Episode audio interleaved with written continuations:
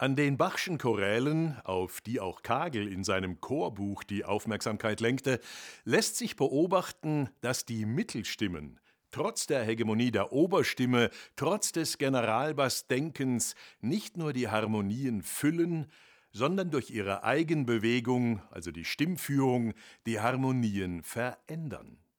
Solche Veränderung bezieht sich nicht auf den realen Satz, sondern auf den von der Tradition her zu erwartenden Satz. Das erklärt das Unerwartete mancher harmonischen Wendung, die ohne Zögern als gesuchte kritisiert würde, wäre der Satz nicht von Bach. Für Bach stellte sich das Ganze, die Gemeinde, die Kirche, als ein Kosmos dar, in dem das vorgeblich Inferiore nicht unterdrückt, sondern im Gegenteil polyphon so aufgewertet wurde, dass es das Resultat, die harmonische Erscheinung, mitbestimmte. Dieses vernünftig zu nennende Verfahren hatte bei Bach zwar ein komplexeres Ergebnis zur Folge, aber die einfachere Lösung wäre in jedem Fall die unvernünftigere gewesen. Nicht umsonst haben die Anhänger der auch theologisch einfachen Lösungen, die Orthodoxen, immer wieder das Krause der Bachschen Musik bemängelt.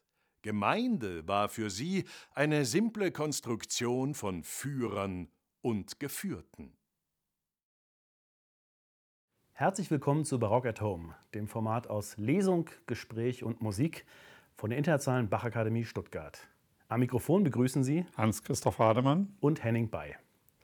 In unseren letzten beiden Sendungen haben wir uns mit der Frühzeit des Barocks beschäftigt und mit der Musik von Heinrich Schütz und Claudio Monteverdi das 17. Jahrhundert unter die Lupe genommen.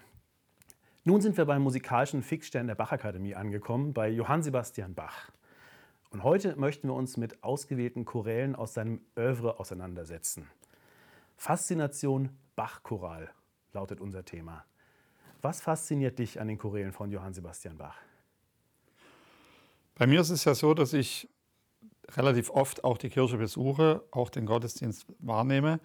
Und wenn ich in einer Kirche bin, in der schöne Orgelmusik erklingt, beziehungsweise eine strahlende Orgelklänge zu hören sind, dann reißt es mich grundsätzlich bei den Kirchenchorälen so mit, dass ich vollständig emotionalisiert bin, mitunter auch den Tränen nahe bin und ich beobachte das auch bei Menschen, die ich ganz gut kenne. Also ich will jetzt das nicht im Detail sagen, wer das dann ist, aber junge Leute, die äh, plötzlich feuchte Augen kriegen. Dann sagt man sich schon mal, wie kann das sein? Also von, einem, von einer Melodie dermaßen mitgezogen zu werden. Und äh, ich glaube mal, in einem Choral, in einer Choralmelodie liegt irgendeine unglaubliche Energie.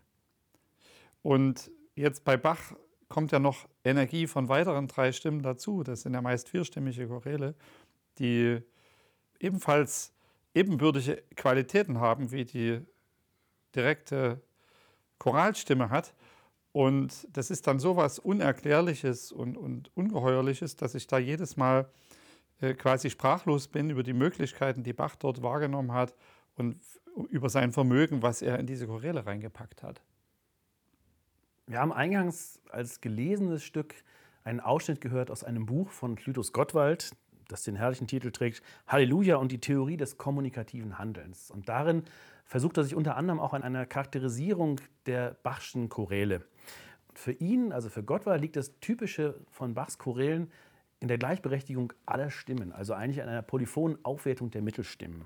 Und das deutet er soziologisch als einen kommunikativen Akt. Also für ihn sagt er, der Choral wird zum Sinnbild für die Kirchengemeinde, in der alle mit gleichberechtigter Stimme sprechen. Erfasst das für dich den Kern Bachscher Choralkunst? Also ich kann das äh, für mich persönlich als sehr interessante Aussage werten. Ich denke auch, dass sie nicht falsch ist. Ich weiß aber auch nicht, ob sie vollständig zutrifft. Äh, ich denke, die äh, Ebenbürtigkeit der vier Stimmen äh, bedeutet natürlich auch, einen großen Unterschied zu einem normalen Choral, der ausgesetzt wurde. Wir haben ja hier Harmonik und Polyphonie, zwei Faktoren, die bei Bach einen völlig eigensinnigen Einsatz äh, haben in, in den Chorälen, der dann auch natürlich eine Bedeutungsebene schafft, der auch viele Dinge sagen kann oder auslegen kann, die man natürlich als weniger kundiger Mitsänger oder Hörer nicht gleich versteht, aber man fühlt irgendetwas. Und ich glaube, es war ihm wichtig, dass er dort also Botschaften reingepackt hat in die Choräle und die Gemeinde zumindest auf jeden Fall sehr mündig am Geschehen beteiligt, denn der Choral in, einem, in einer Kantate oder in einem Oratorium ist ja die, wenn man so will, objektive Ebene. Denn äh, im Gegensatz zu den Arien oder Ariosi, in, bei denen eine einzelne Stimme sich mit dem Geschehnis auseinandersetzt und ihre Gefühle deklamiert, äh, herauslässt und, und eben über, über das, was sie erlebt, nachdenkt, fasst meistens dann der Gemeindegesang das Geschehene zusammen und meistens auch mit einer Haltung. Das heißt also, die Gemeinde äußert sich kundig und reflektiert zu dem Geschehen und macht auch eigene Aussagen. Aber wenn man ganz ehrlich ist, ist das dann die Aussage von Johann Sebastian Bach, die er unbedingt unterbringen wollte. Also auch eine Art Objektivierung einer individuellen Auslegungssache, könnte man auch vielleicht sagen. Ja. Kommen wir nun direkt zur Musik. Du hast eine Auswahl an Bach-Chorälen getroffen und diese Choräle mit unserer Gächne-Kantorei aufgenommen, extra für diesen Podcast. Aber nicht nur das, du hast auch einzelne Stellen herausgegriffen, auch die eingespielt, um jeweils auch verschiedene Aspekte aus Bachs Choralschaffen herausarbeiten zu können. Beim ersten Choral, gleich ein ganz besonderes Stück, das du ausgesucht hast, handelt es sich um ein Schlusschoral aus der Kantate O Ewigkeit, du Donnerwort, Bachwerkeverzeichnis 60. Es ist genug. Den hören wir uns einmal ganz an mit der Gächner-Kantorei unter Leitung von Hans-Christoph Rademann.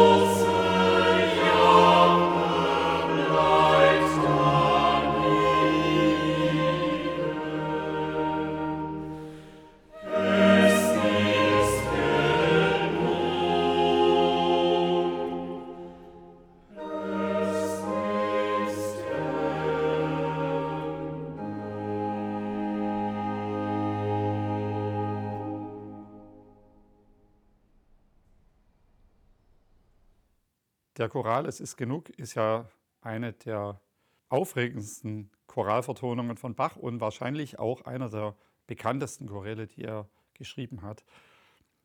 Das Lied, das dem zugrunde liegt, stammt von 1662 von Hans-Joachim Burmeister.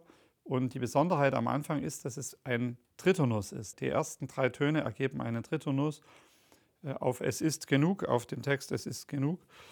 Und die Aussage ist natürlich schon sehr, sehr krass. Es ist ja eine Kantate, die komplett äh, an, dem, an dem Grenzbereich arbeitet. Was, was ist jetzt mit dem Mensch, der sozusagen irgendwo hinfällt, aus dem Leben fällt? Wo fällt er hin? Fällt er in die Hölle rein und, und verkommt da, muss im Höllenfeuer schmoren? Das ist so die Überlegung der, der Zeit um Bach vielleicht. Oder kommt er in den Himmel? Kann er Jesus treffen und im Paradies weiterleben? Und die Antwort wird ganz spät gegeben in der Kantate. Und Bach wollte wahrscheinlich in dem Choral einen Grenzfall darstellen. Eine, eine, es ist ja eine Grenzüberschreitung. Wenn ich aus dem Leben raus muss, muss ich ja über eine Grenze drüber gehen, äh, irgendwo hin zu gelangen. Und ich vermute, dass er den Choral so komponiert hat, wie er das gemacht hat, mit diesem aufregenden Innenbau, dass er zeigen wollte, hier muss eine komplette Verwandlung stattfinden. Das heißt, aus einer Angst heraus ist es entwickelt. Es ist genug, das ist panisch eigentlich, der Anfang. Und im Verlauf des Chorals setzt dann eine gewisse Beruhigung ein. Es wird auch nochmal kontrastiert, das irdische Jammertal und der, der, der himmlische Bereich wird beruhigend dargestellt und am Schluss löst sich das auf. Am Anfang geht die Melodie nach oben, es ist genug. Am Ende im gleichen Text, wenn das nochmal zweimal erklingt, geht die Melodie nach unten. Das heißt, da begegnen sich das Oben und das Unten. Das, das führt zu einer Zusammenkunft sozusagen von unten und oben der Mensch, der ja unten war und nach oben wollte in den Himmel, zu dem kommt jetzt sozusagen der rettende Jesus nach unten. Und man, man könnte da natürlich jetzt stundenlang über den Choral sprechen, aber das würde den Zeitrahmen sprengen. Deshalb habe ich einige Beispiele überlegt. Das erste Beispiel ist dem, dem Anfang gewidmet und dabei erstmal den harten Randstimmen, wenn man so will, die, die, die relativ hart gesetzten Randstimmen, die den Rahmen bilden, der Sopran und der Bass. Und da hören wir uns einmal an, wie das in Töne gesetzt ist.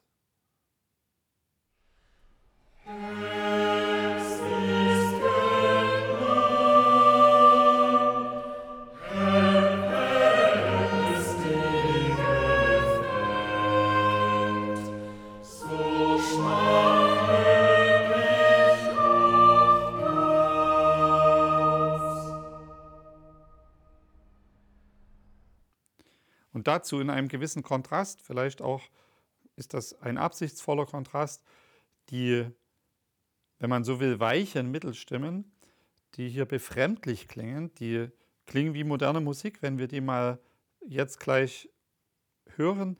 Das ist so ungewöhnlich und so vielleicht auch spröde, aber unterstreicht vielleicht das, was ich gesagt habe mit diesem äh, Grenzbereich, den hier Bach streifen wollte.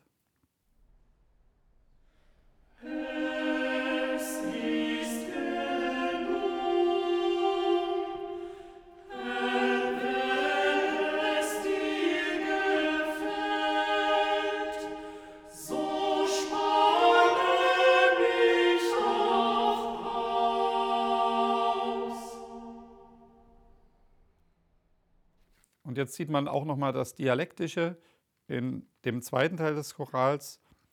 Ähm, ich fahre sicher hin mit Frieden, einmal äh, ruhig geführt und dann mein großer Jammer bleibt hienieden. Also das, was man zurücklässt, so nach dem Motto, äh, hol mich hier raus aus, aus diesem Jammertal.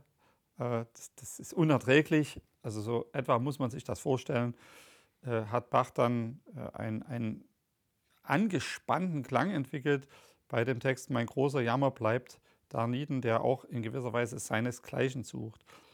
Ja, hören wir einmal ganz kurz in Takt 12 bis 17 hinein äh, vom Choral Es ist genug.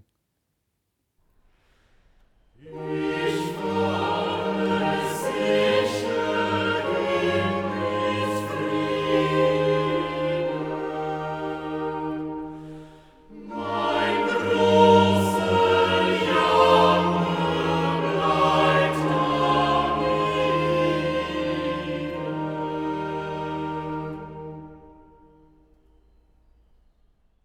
Mich erinnert der Choral irgendwie auch an die große Verwandlungsstelle in der Hamollmesse von Bach, äh, wo es darum geht, dass man an das ewige Leben glaubt und Bach durch den gesamten tonartlichen Radius schreitet, durch den Quintenzirkel geht und alle Tonarten einmal erklingen, nach dem Motto, dass eine komplette Verwandlung sein muss, bis das dann stattfinden kann.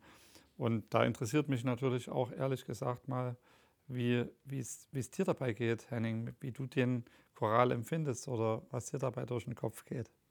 Das Merkwürdige ist, mir ist der Choral das erste Mal begegnet bei Bergs Violinkonzert. Also gar nicht bei Bach im Original, sondern Berg zitiert ihn ja 1935 in seinem zweiten Satz von seinem Violinkonzert, wo es ja um den, um den Tod von der Manon Gropius geht und ähm, dem Andenken eines Engels. Und dann kommt dieser Choral, es ist genug. Und ähm, als ich dann später das Bachsche Original gehört habe, habe ich erst mal gedacht, na nu, das ist mindestens so radikal wie Berg. Da war ich schon sehr überrascht. Und dann habe ich aber immer irgendwie auch dieses diese unglaublichen krassen Dissonanzen, die du auch genannt hast, im Kopf gehabt. Und habe aber auch für mich, ähm, ich finde es jetzt sehr spannend, dass du sagst Außenstimmen und Mittelstimmen. Ich habe nämlich eine andere Polarität als erstes gehört. Ich habe gehört, die beiden Oberstimmen gegen die beiden Unterstimmen. Dann habe ich gedacht, ja, wieso eigentlich? Warum? Ist das einfach ein lineares Denken? Und wenn man es harmonisch anguckt, ich finde dann, oder von der Stimmführung auch, spannend, dass ähm, Bach an einigen Stellen einen Regelverstoß begeht dass er also bei Es ist genug, wenn man das so hört, das klingt ja irgendwie ganz schummrig, schaurig, furchtbar. Und dann sieht man, dass Tenor und Bass ähm, in einer Parallele eine verminderte Quinte gehen. Das ist ja verboten im Kontrapunkt. Ne? Das muss ja eine ein Gegenbewegung sein. Und es kommt äh, nochmal, wenn äh, in anderer Hinsicht, wenn er sagt, spanne mich doch aus, so spanne mich doch aus, also wie er der Mensch eigentlich widerspricht, da hat man dann zwischen Alt und Bass einen Querstand. Also Alt auf A und Bass auf dann Note später auf A ist. Und dann hat mich aber überrascht, wenn ich dann das Thema wieder habe, es ist genug, diesmal mit den Worten, mein Jesus kommt, dann ist das nicht da. Dann kommt diese verminderte Quinte nicht. Und dann war für mich so ein Gedanke, umgekehrt ist aber im Bass und Passus Doriosculus dann bei Jesus kommt, ne, dieser Passionsgedanke. Und da ist für mich so ein bisschen auch, weil du so von der Dialektik sprachst, auch eine andere noch eingefallen. Ähm, gut, du hast schon genannt Himmel und Erde. Das ist für mich da eigentlich auch, wenn die Menschen sprechen, ist es sozusagen unvollkommen, dann wird die Regel gebrochen. Das ist nicht ganz in Ordnung, da ist eine Unwucht drin. Und wenn es dann heißt, mein Jesus kommt, dann erfüllt er die Regel, dann ist es auf einmal vollkommen. Also es ist sozusagen ein Appendix zu dem, was du eigentlich nur gesagt hattest, schon noch als Ausführung, als persönliche Beisteuerung. Ich finde, das ist einfach ein Choral, da findet man unglaublich viel. Also man kann da weiter buddeln, wir würden wahrscheinlich noch ganz andere Sachen finden. Und dass er so ein Choral 1723 im ersten Jahr in Leipzig gleich äh, aufführt, das ist schon, ja, das kann nur Bach. Dann würde ich sagen, wir einigen uns darauf, dass es sich hier um eine teilweise Grenzüberschreitung handelt in diesem Choral, die uns natürlich sehr erfreut, weil wir eben dieses wunderbare Musikstück eben haben und hin und wieder auch anhören können. Auf jeden Fall, absolut. Ja, kommen wir zum nächsten Choral. Der stammt aus dem sogenannten Himmelfahrtsoratorium, BWV 11, Lobet Gott in seinen Reichen. Das hat Bach wahrscheinlich, man weiß die Datierung nicht genau, im selben Kirchenjahr komponiert wie das Weihnachtsoratorium. Das wäre dann also zum 19. Mai 1735 gewesen. Du hast den Choral ausgesucht, nun liegt alles unter dir, der sich genau in der Mitte des Stücks befindet. Das ist die Stelle, wo in dem Oratorium die äh, Sache beschrieben wird, dass Jesus halt nach oben ja, verschwindet quasi und dann aus, dem, aus seiner Perspektive, wo er sich auch immer befinden möge, das wäre heutzutage vielleicht ein Blick aus, aus dem Raumschiff, den nur wenige Leute leider haben können, aber die alle sagen, dass es sagenhaft aussieht. Das hat Bach sich vorgestellt. Und dann hat er das so gemacht, das ist äh, eine Möglichkeit, wie man mit so einem Choral umgehen kann. Äh, der hat den Choral schon sehr stark differenziert, aber er hat ihn hauptsächlich in eine bestimmte Farbe getaucht. Also das heißt, ein, eine bestimmte Aura gegeben. Und die Aura war, ich lege das ganz in die Tiefe. Wie sieht Musik von oben aus? Die Sopranstimme ist halt ganz niedrig unten gehalten in einem Bereich, wo eigentlich normalerweise die Altstimmen singen. Und die ganze Menschheit hat sich dem Höchsten unterzuordnen. Selbst die Fürsten. Und da gibt es an einer Stelle, die wir nicht explizit jetzt nochmal ausgewählt haben als ein Beispiel. Da ist in der Bassstimme sind die Fürsten angesprochen, die sich eben vor Gott beugen müssen. Und da ist eine Oktave komponiert. Also da wird, sieht man schon, dass das eine Hervorhebung ist der Bassstimme, wo wahrscheinlich der Fürst in seiner hohen Position dargestellt wird. Aber er ist eben, wie gesagt, ganz unten im Keller der Partitur. Und dann geht die Stimme wieder nach unten. Das heißt also, die angeblich großen Herrscher der Welt müssen sich auch nach unten bücken und verneigen und sich krümmen vor dem Allerhöchsten.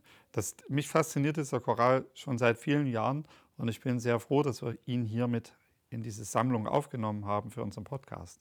Also ich finde das ein herrliches Bild, Musik von oben betrachten, dass man auch synästhetisch Sehen und Hören in eins setzt sozusagen. Das müssen wir uns natürlich jetzt gleich unbedingt anhören. Ich habe natürlich auch die Gestaltung danach ausgerichtet und quasi eine distanzierte Gestaltung vorgenommen, eine große Ruhe erzeugt, eine Langsamkeit erzeugt, fast schon in Richtung einer kleinen Regungslosigkeit, einzig und allein an der Stelle, wo die Elemente benannt werden, das Feuer und das Wasser, die sich eben auch äh, einordnen müssen in den, in den Kanon des Respekts. Da habe ich ein kleines bisschen die Partitur äh, so gelesen, dass dort eine Hervorhebung ist, dass dort ein klein wenig Energie aufkeimt, die aber dann wieder zurückgeht. Also, nun liegt alles unter dir aus dem Himmelfahrtsoratorium mit der Gechner Kantorei unter Hans-Christoph Rademann.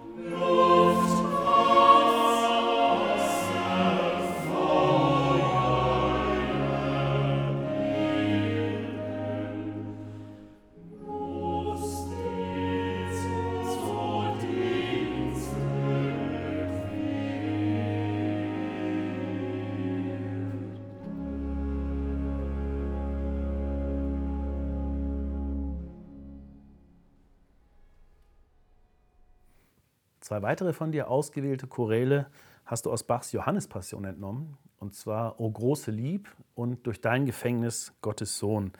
Den ersten Choral hören wir uns gleich vorab mal an, bevor du dann die Erläuterung noch startest, um zu gucken, was dieser Choral eigentlich alles zu sagen hat. O große Lieb, O Lieb ohne alle Maßen mit der Gechner Kantorei und Hans-Christoph Rademann.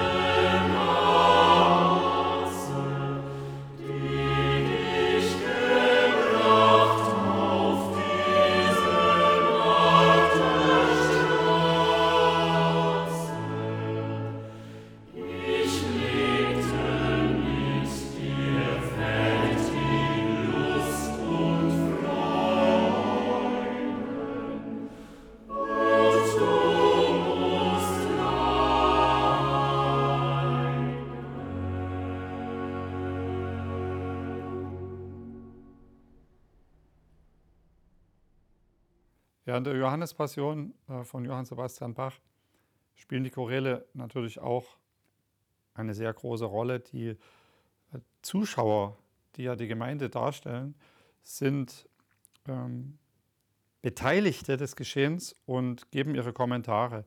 Und an dieser Stelle hatte äh, sozusagen Jesus den äh, gesagt, wenn ihr mich nehmen wollt, so lasset diese gehen. Und darauf reagiert die, die Gemeinde mit Zustimmung akklamiert und sagt, oh große Lieb, oh Lieb und alle Maße. Und das ist immer eine, eine Stelle am Anfang, wo man ja auch als Interpret hat, seine Zweifel hat. Äh, wir haben ja immer diese Choräle mit den Fermaten. Wir haben an, an den Zeilenenden immer Fermaten, an den Textenden Fermaten. Und wir wissen ja auch, dass zur Zeit von Bach da improvisiert wurde. Äh, wir haben also jetzt den, die Freiheit zu entscheiden, halte ich eine Fermate lang oder gehe ich mit dem Text und wenn es kein außerordentlich wichtiger Punkt ist, dann geht man einfach weiter. Äh, das ist tatsächlich so, dass das auch freies Ermessen sein darf. Und ich habe äh, immer für mich gesehen, dass es außerordentlich ist, diese große Liebe darzustellen, dass man sagen sollte, diese Liebe muss man etwas vergrößern, da halte ich die Fermate. Und es ist interessant, wie Bach das komponiert hat. Das ist also relativ homophon, aber bei dem Wort große schreibt er noch in den Alt und in den Tenor je eine Achtelnote, äh, um das noch ein bisschen auszudehnen, das Geschehnis, sozusagen eine, eine größere Anzahl von Tönen dem Wort groß zuzuordnen. Und dann kommt O Liebe und alle Maße, wo dann der Bass bei alle Maße eine Oktave singt. Also das ist ja ein Intervall der Totalität, des, des Umfassenden und mit einer starken Dissonanz auf das Wort Maße geht und das so hervorhebt, harmonisch, dass äh, klar ist, hier handelt es sich um eine außerordentliche Dimension. Und das ist interessant, einmal direkt diese Stelle zu hören.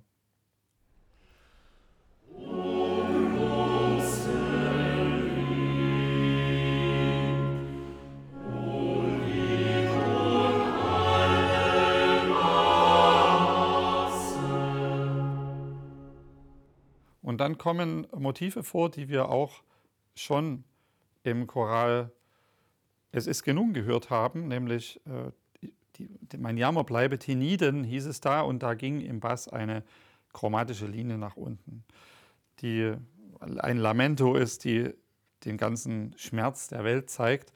Und hier kommt diese Melodie auch im Bass auf dem Text die dich gebracht auf diese Marterstraße, ein, chromatisches Hinabsteigen. Äh, Marterstraße bedeutet natürlich die ganze Szenerie der Folterung von Jesus Christus, die, der Geißelung des Todes am Kreuz. Und die einzige richtige Darstellung aus der Barockperspektive ist eben diese, äh, diese absteigende Chromatik. Und das hören wir jetzt auch einmal vom Bass direkt.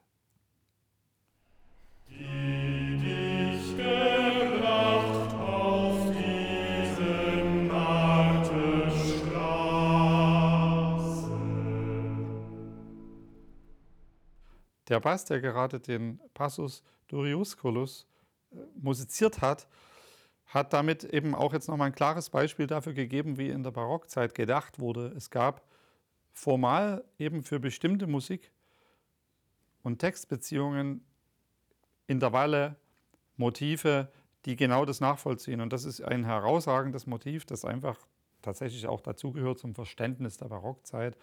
Und ich denke, wenn man da als Hörer auch ein wenig Ahnung davon hat, dann weiß man auch, aha, hier geht es auf jeden Fall um einen äußerst schmerzvollen Vorgang und kann sich auch erklären, warum sich diese Wirkung einstellt, wenn man das anhört.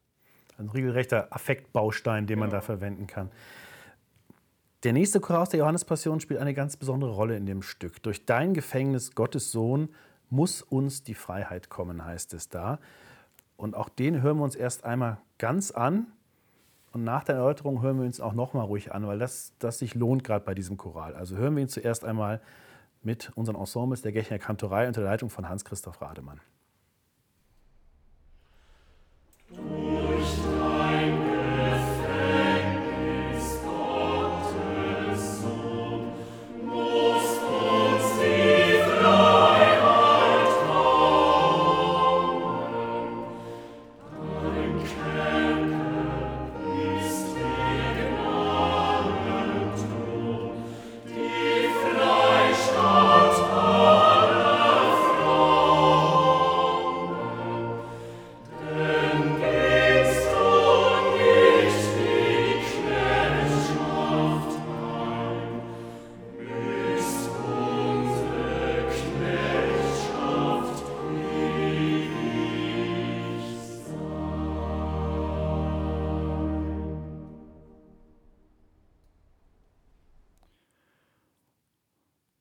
Wir befinden uns ja mit diesem äh, Choral ganz genau im gedanklichen Zentrum der Johannespassion. Das ist einfach der Mittelpunkt, der Kulminationspunkt des ganzen Sinnzusammenhangs. Ja, wie soll man das verstehen? Durch dein Gefängnis, Gottes Sohn, ist uns die Freiheit kommen. Vollkommen unverständlicher Gedanke eigentlich.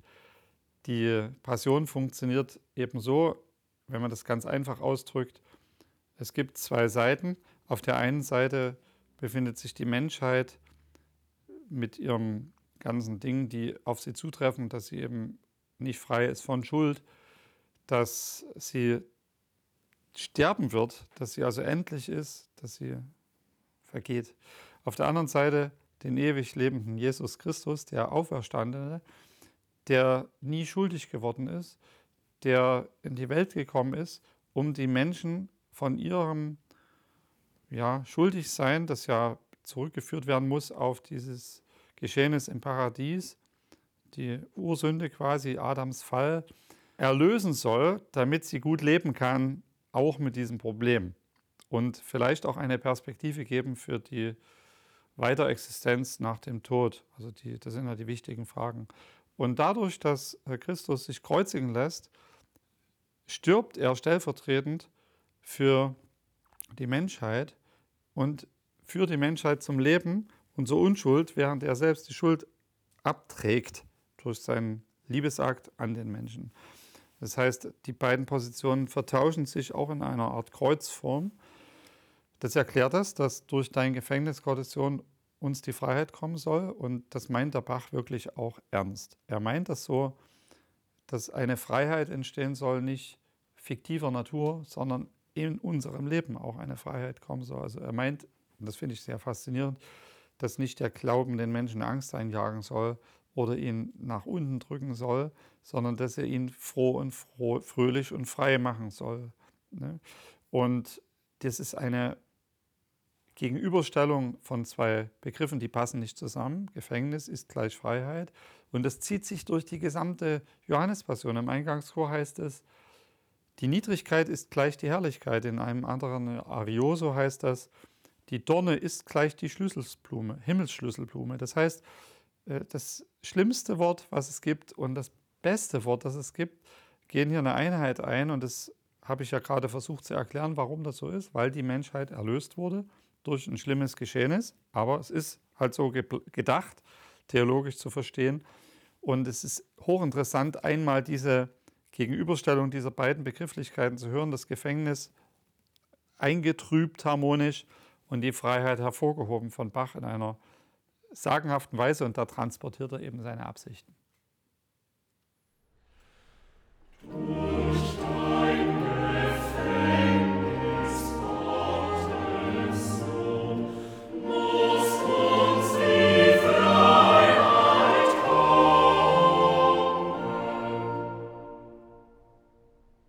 Und es ist ja keineswegs so, dass äh, der Komponist jetzt das Schlimme, was dort passiert, das Schmerzvolle beschönigt, sondern es liegt ihm ja gerade daran, auch hier Gefühle zu entwickeln beim Hörer, den Hörer aufzuwühlen. Und das gelingt ihm sehr gut bei der Stelle, den gingst du nicht die Knechtschaft ein, wo ein unwahrscheinliches Espressivo in, in diesem Choralsatz vorkommt, dass wir äh, besonders bei den beiden Stimmen alten Tenor hören, die sehr parallel geführt sind.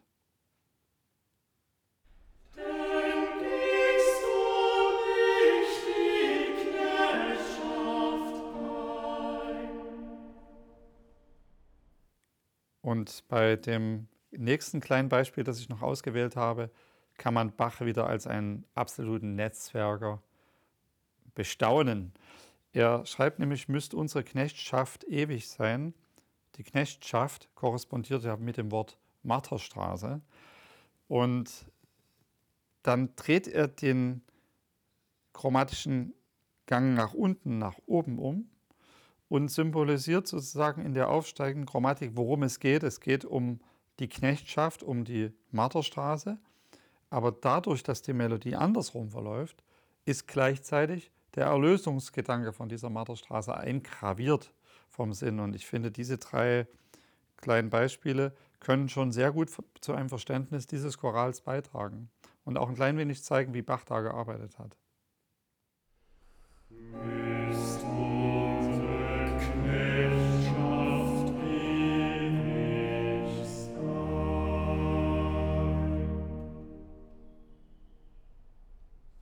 Es existiert eine spannende Textvariante für diesen Choral, die sich in Johann Sebastian Bachs Reinschrift seiner Johannespassion findet, die er 1739 angefangen hat. Er hat sie nämlich nicht vollendet. Er hat sie nach der Nummer 10 abgebrochen. Also auch da nicht. Obwohl er sich bestimmt gesagt hat, jetzt gibt es einige Aufführungsgestalten dieses Werks, also 1724 die erste, 1725 die zweite und dann noch zwei weitere. Die letzte 1749, also vor der Reinschrift, gab es schon drei. Und er wird gedacht haben, gut, jetzt bringe ich das mal in eine Endform. Er hatte 1736 auch die Matthäus-Passion in die Reinschrift gebracht. Er bricht es ab. Aber 1749 gibt er es einem seiner Kopisten, mit denen er eng arbeitet, und lässt ihn das fortführen. Das heißt, wir können doch sehr davon ausgehen, dass Bach das autorisiert hat, was dieser Kopist da gemacht hat. Er hat in diesem Choral ein Wort nur verändert. Und zwar, das hast du am Anfang sogar auch aus Versehen schon sogar erwähnt und zitiert. Er schreibt statt, durch dein Gefängnis, Gottes Sohn, muss uns die Freiheit kommen, wie es sonst in allen Teilen auch heißt, in allen Fassungen. Durch dein Gefängnis, Gottes Sohn, ist uns die Freiheit kommen. Und du hast in deiner Aufnahme der vierten Fassung der Johannespassion mit der Gächerkantorei auch extra das genommen. Warum und was sagt dir das, diese kleine Veränderung? Ja, das hat mich natürlich so beschäftigt, dass ich es gleich falsch gesagt habe heute, beziehungsweise richtig gesagt habe, aber nicht zutreffend für die ersten drei Fassungen. Die ist sehr stark, die Veränderung, denn das Wort muss ist eine uneingelöste Forderung oder Erwartungshaltung und das Wort ist ist eine Tatsache. Und ich denke mal, äh, wenn Bach das in der vierten Fassung so hat, eventuell gesteuert hat, dass das da rein soll, dann ist er vielleicht auch für sich persönlich zu dem Punkt gekommen, dass er sich gedacht hat, das ist wahrscheinlich zutreffender, wenn ich schreibe, ist uns die Freiheit kommen, weil er vielleicht selber davon überzeugt war. Das ist das, was ich dazu sagen kann. Da merkt man aber auch, wie fein nuanciert Bach in den Chorälen arbeitet, sei es mit dem Text oder mit der Harmonik oder der Musik überhaupt, dass er sogar mit solchen Dingen noch sich genau das überlegt, nach dem zigsten Mal dieses Werk sich vornehmen. Ne? Das ist schon sehr, ein sehr bewundernswertes Eindringen in die Materie zu beobachten, von dem man in der heutigen Zeit eigentlich nicht mehr viel vorfindet. Leider nicht, nein. Aber wir hören uns die Chora jetzt noch einmal an. Allerdings hier noch einmal mit Muss uns die Freiheit kommen.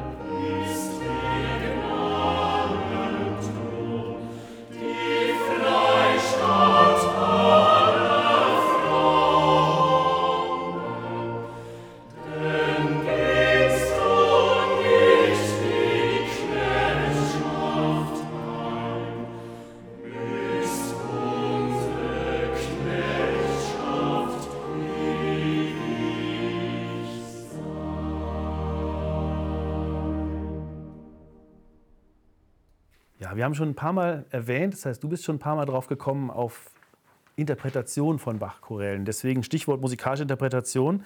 Wir haben wieder ein Stück, das Stefan Müller-Ruppert gleich lesen wird. Und zwar hat Johannes Brahms Ende der 1850er Jahre mit dem damals amtierenden Thomaskantor Moritz Hauptmann einen Briefwechsel begonnen. Und zwar hat er, Brahms war wirklich unglaublich sorgfältig dabei. Er war ja auch einer der ersten, der in der Alt-Bach-Ausgabe mitgearbeitet hat. Er hat ihn gefragt, wie er gewisse Dinge bei Bach aufführen soll. Ich muss die Autorität fragen, das ist der Nachfolger Bachs auf Erden. Ich frage Moritz Hauptmann. Und Hauptmann hat ihm geantwortet am 15. Februar 1859. Und da schreibt er folgendes an Johannes Brahms. Lieber verehrter Freund, auf Ihren lieben Brief mit den Anfragen über Vortrag und Besetzung Bachscher Kantaten und Oratorienmusik kann ich Ihnen freilich nur meine Meinung sagen – und die wird nicht gerade mehr gelten als eine andere. Sollte sie aber in einigen Punkten mit Ihren Ansichten zusammentreffen, so würde mir's eine Freude sein. Die ersten drei Fragen betreffen die Choräle. Erstens, ob eine Nuancierung durch Forte und Piano, Crescendo und Diminuendo bei den Chorälen zulässig sei. Zweitens, ob man die bei Sebastian Bach vorgeschriebene Orchesterbegleitung weglassen dürfe. Drittens, ob bei manchen Chorälen ein kleiner Chor für den ganzen eintreten dürfe.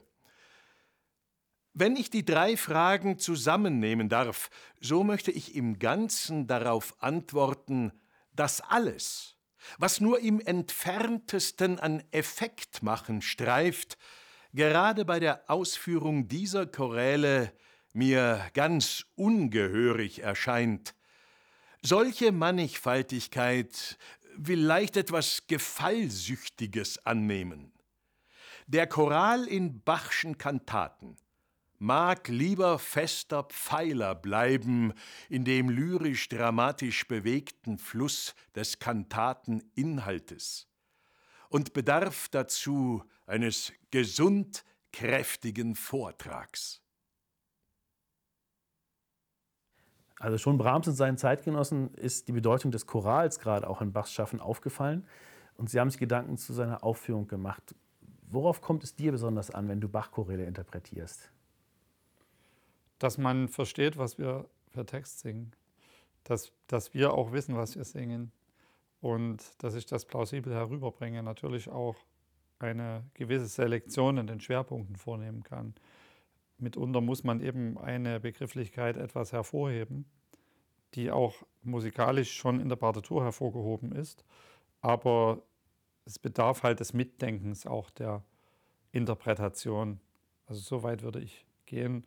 Und mitunter natürlich auch ein direktes Eintauchen in eine Aura, wenn diese Aura vorgegeben ist vom Choral, wie beim Himmelfahrtsoratorium oder in Chorälen, über die wir nachher noch sprechen, zum Beispiel des Weihnachtsoratoriums. Also auch weil der Hauptmann jetzt so puristisch quasi sagt, man darf eigentlich nichts tun, was nach Effekt riecht. Um Effekte geht es dir auch nicht, aber es geht schon darum, dass man eine gewisse Auslegung auch als Interpret vornimmt. Man kann das ja ehrlich interpretieren, ohne gleich in Effektherrscherei überzugehen. Werfen wir noch einen Blick auf Johann Sebastian Bachs große Passion, wie Robert Schumann einmal die Matthäus-Passion genannt hat. Du hast zwei Choräle aus ihr ausgewählt, die musikalisch identisch eigentlich sind, aber in verschiedenen Tonarten erklingen, nämlich Erkenne mich mein Hüter und Ich will hier bei dir stehen. Da haben wir wieder ein Beispiel, wie Bach vorgegangen ist und wie, wie klug er komponiert. Eine unglaubliche Stelle in der Matthäus-Passion, die wir hier beleuchten. Äh, Jesus hatte gerade in seinem Rezitativ gesagt, ich werde den Hirten schlagen und die Schafe werden sich zerstreuen. Also er hat die Schrift zitiert. Das bedeutet ja, er selbst wird geschlagen vom Allerhöchsten, muss sterben und die Herde ist orientierungslos. Also die Herde, damit ist die Gemeinde von Jesus gemeint. Deswegen nimmt man das Bild vom guten Hirten, zieht man heran, damit man sich das gut vorstellen kann, der die Schafe weidet und eben für sie da ist.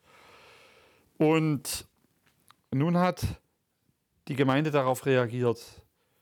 Äh, wenn ich aber vor euch hingehe, also ich werde vor euch hingehen, wenn ich aber auferstehe, sagt Jesus dann. Und dann fleht sozusagen die Gemeinde, erkenne mich mein Hüter, mein Hirte nehme ich an, äh, von dir, Quell aller Güter, ist mir viel Guts getan. Also ich, ich kann ohne dich nicht existieren oder ohne deine Zuwendung. Und das geschieht in einer Tonart E-Dur. Und da schreibt Matheson, drucket eine verzweiflungsvolle oder ganz tödliche Traurigkeit unvergleichlich wohl aus. Ich habe jetzt äh, unzulässig verkürzt, was er schreibt, aber das Zutreffendste ausgewählt.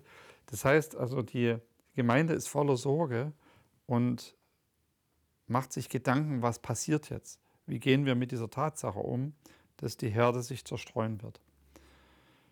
Jetzt kommt anschließend eine Stelle, in der es darum geht, in der Passion, dass ähm, ja, das wird dann behandelt, dass die Jünger großspurig sagen, wir halten zu dir, weil, weil die Andeutung gemacht wurde, dass, man, dass sie nicht einschlafen so, sollten. Und im Zusammenhang mit der Verhaftung von Jesus schlafen halt alle Jünger einfach ganz ruhig ein, liegen an ihren Plätzen und das ist schockierend, als das als Mensch zu lesen und zu sehen, dass eben treue Weggefährten sich so verhalten, wenn ihr verehrter Herr Jesus quasi verhaftet wird oder eben in Garten Gethsemane geht, dass sie es nicht schaffen, wach zu bleiben. Das ist auch natürlich symbolisch zu verstehen für uns, die wir ja auch an vielen Dingen nicht dranbleiben und einfach ja, Dinge liegen lassen, wichtige Dinge verpassen, weil wir einfach die Situation verschlafen. Und Jetzt schreibt er den gleichen Choral und legt ihn den Jüngern in den Mund, beziehungsweise der Gemeinde, ich will hier bei dir stehen. Also die Zusage zu geben, ich bin immer für dich da, Jesus. Schreibt es aber einen Ton tiefer, nach S-Dur, und zeigt damit, dass sie es nicht schaffen werden. Und dieser, diese Choraldisposition E-Dur S-Dur, äh, dieser eine Ton tiefer, ist, ist also so ein tonartlicher Zusammenstoß, den man aber nicht darstellen kann, weil dazwischen ja noch Rezitative laufen. Jetzt habe ich mir überlegt für diese Sendung, dass wir das mal aufeinander prallen lassen und dann hört man eigentlich, was Bach vorhatte, wie hart dieser Bruch ist zwischen diesen beiden Tonarten. Und es steht bei äh, S-Dur da, der Ton der Liebe, der Andacht, des traulichen Gesprächs mit Gott, durch seine 3b, die heilige Trias, Dreifaltigkeit ausdrückend. Also das ist auch eine sehr interessante Beschreibung, die Schubert uns hier macht. Das andere war von Matheson verfasst und äh, zeigt halt den klugen Einsatz mit Tonarten und eben einen neuen Aspekt, den wir so noch nicht gesehen haben bei den Chorälen, äh, dass die auch strategische Funktionen erfüllen können. Also, jetzt prallen zwei Choräle aufeinander, die sonst an verschiedenen Stellen in der Matthäus-Passion stehen. Erkenne mich mein Hüter und direkt danach, ich will hier bei dir stehen.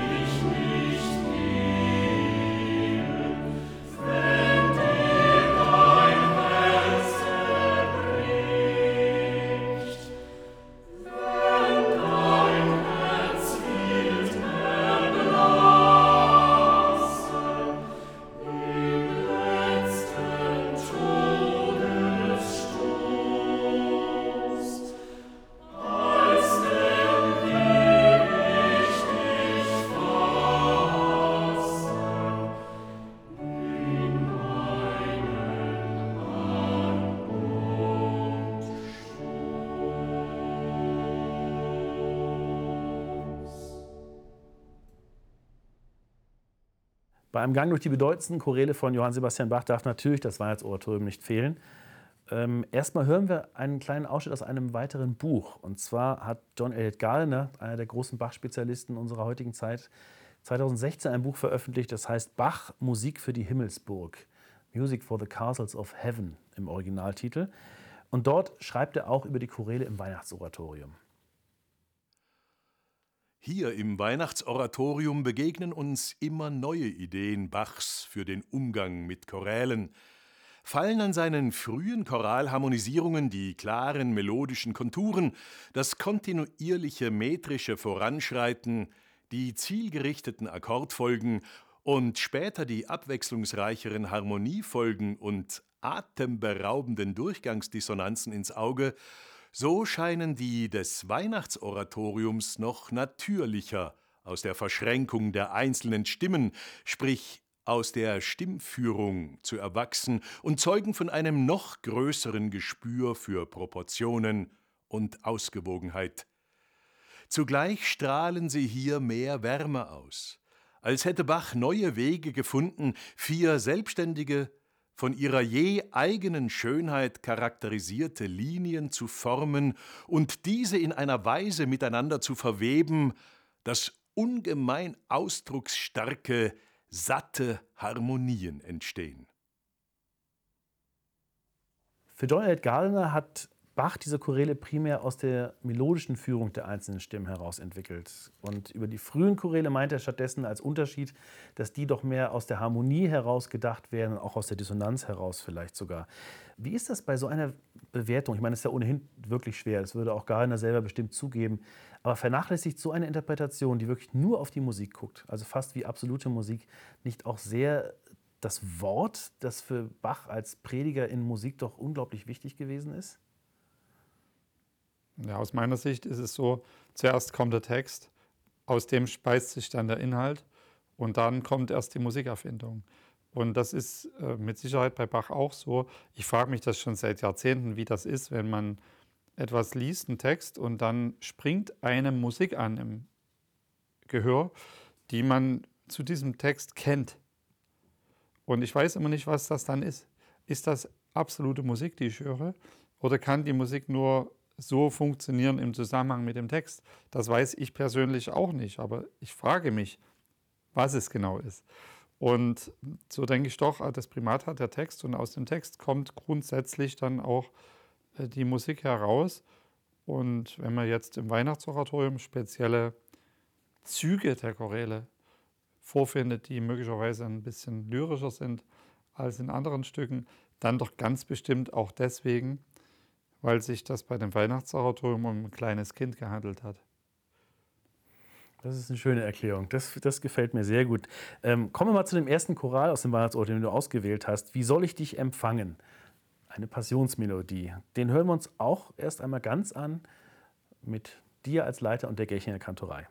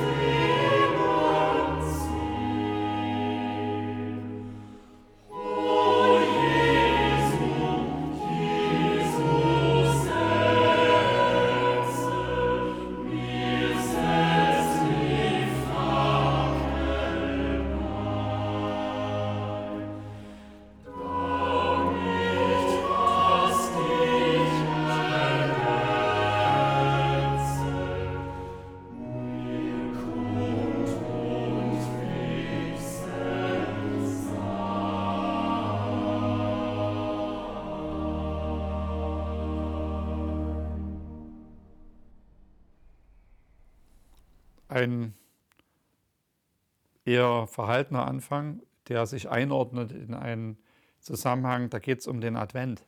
Der Advent ist ja eigentlich eine Fastenzeit, in der man sich vorbereiten soll auf das Kommen von Christus, also auf, die, auf das weihnachtliche Geschehen, in der man auch auf was verzichten sollte. Das ist natürlich in unserer heutigen Zeit leider ganz anders, weil ab November die Menschen ja quasi unter Vollstress stehen, dass sie alle Weihnachtsgeschenke zusammenbekommen. Das ist äh, vielleicht nicht so geplant und nicht so gedacht. Das ist sehr schade, weil man damit vielleicht auch die herrliche Zeit des Jahres Advent ein bisschen zerstört.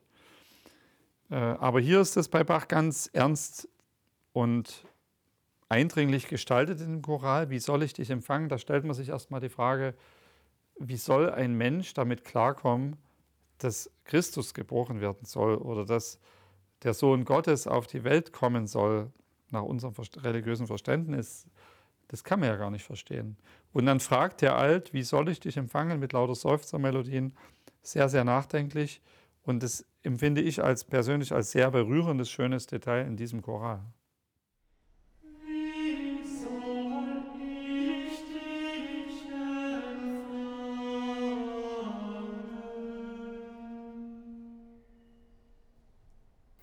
Als zweiten Choral aus dem Weihnachtsoratorium hast du den Choral Ich stehe an deiner Krippen hier ausgewählt. Was für eine Aussage steckt in diesem Stück?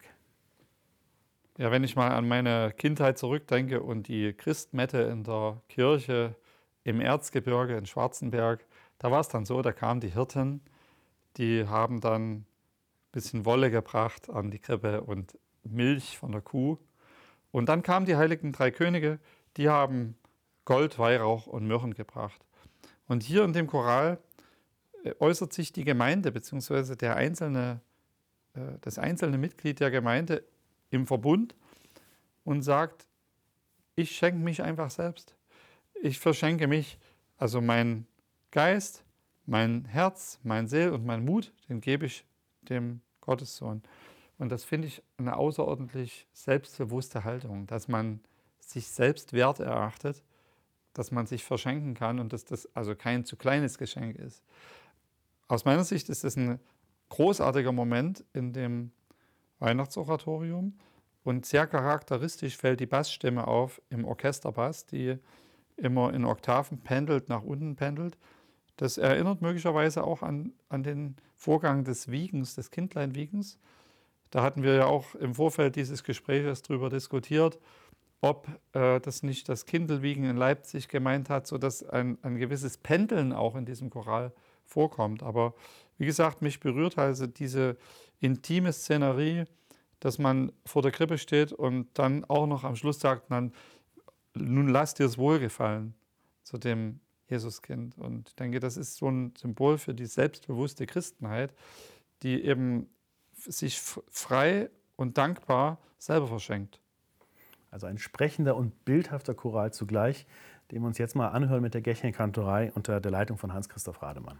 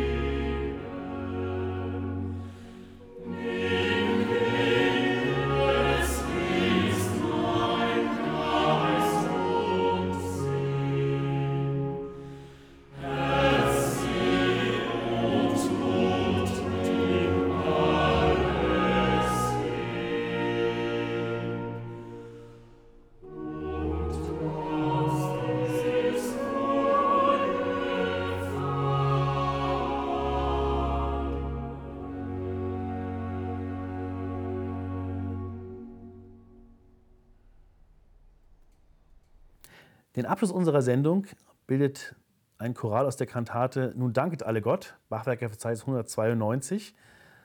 Und zwar Lob, Ehr und Preis sei Gott, also ein Gotteslob. Wie vertont Johann Sebastian Bach das?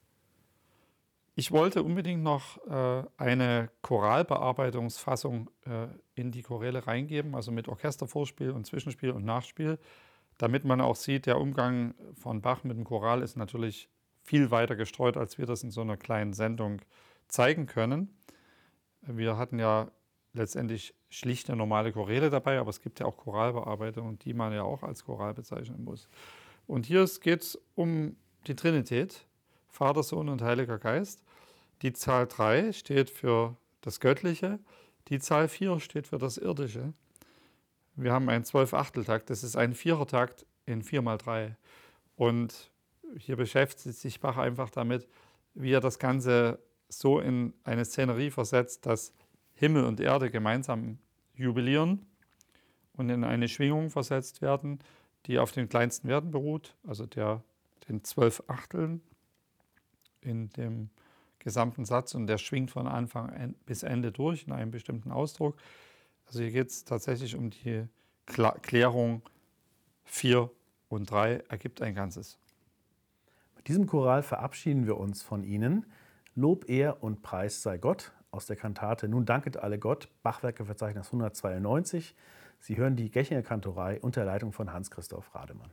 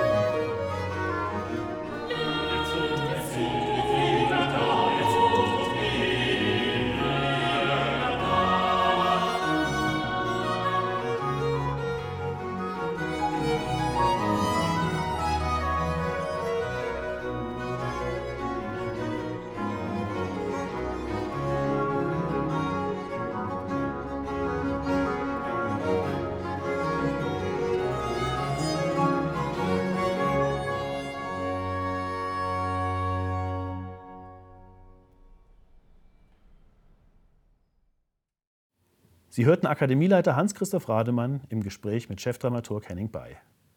Rezitation Stefan Müller-Ruppert. Musikerinnen und Musiker der Gechinger Kantorei. Sopran Lucy de Batz, Anja Scherk, Mirjam Striegel.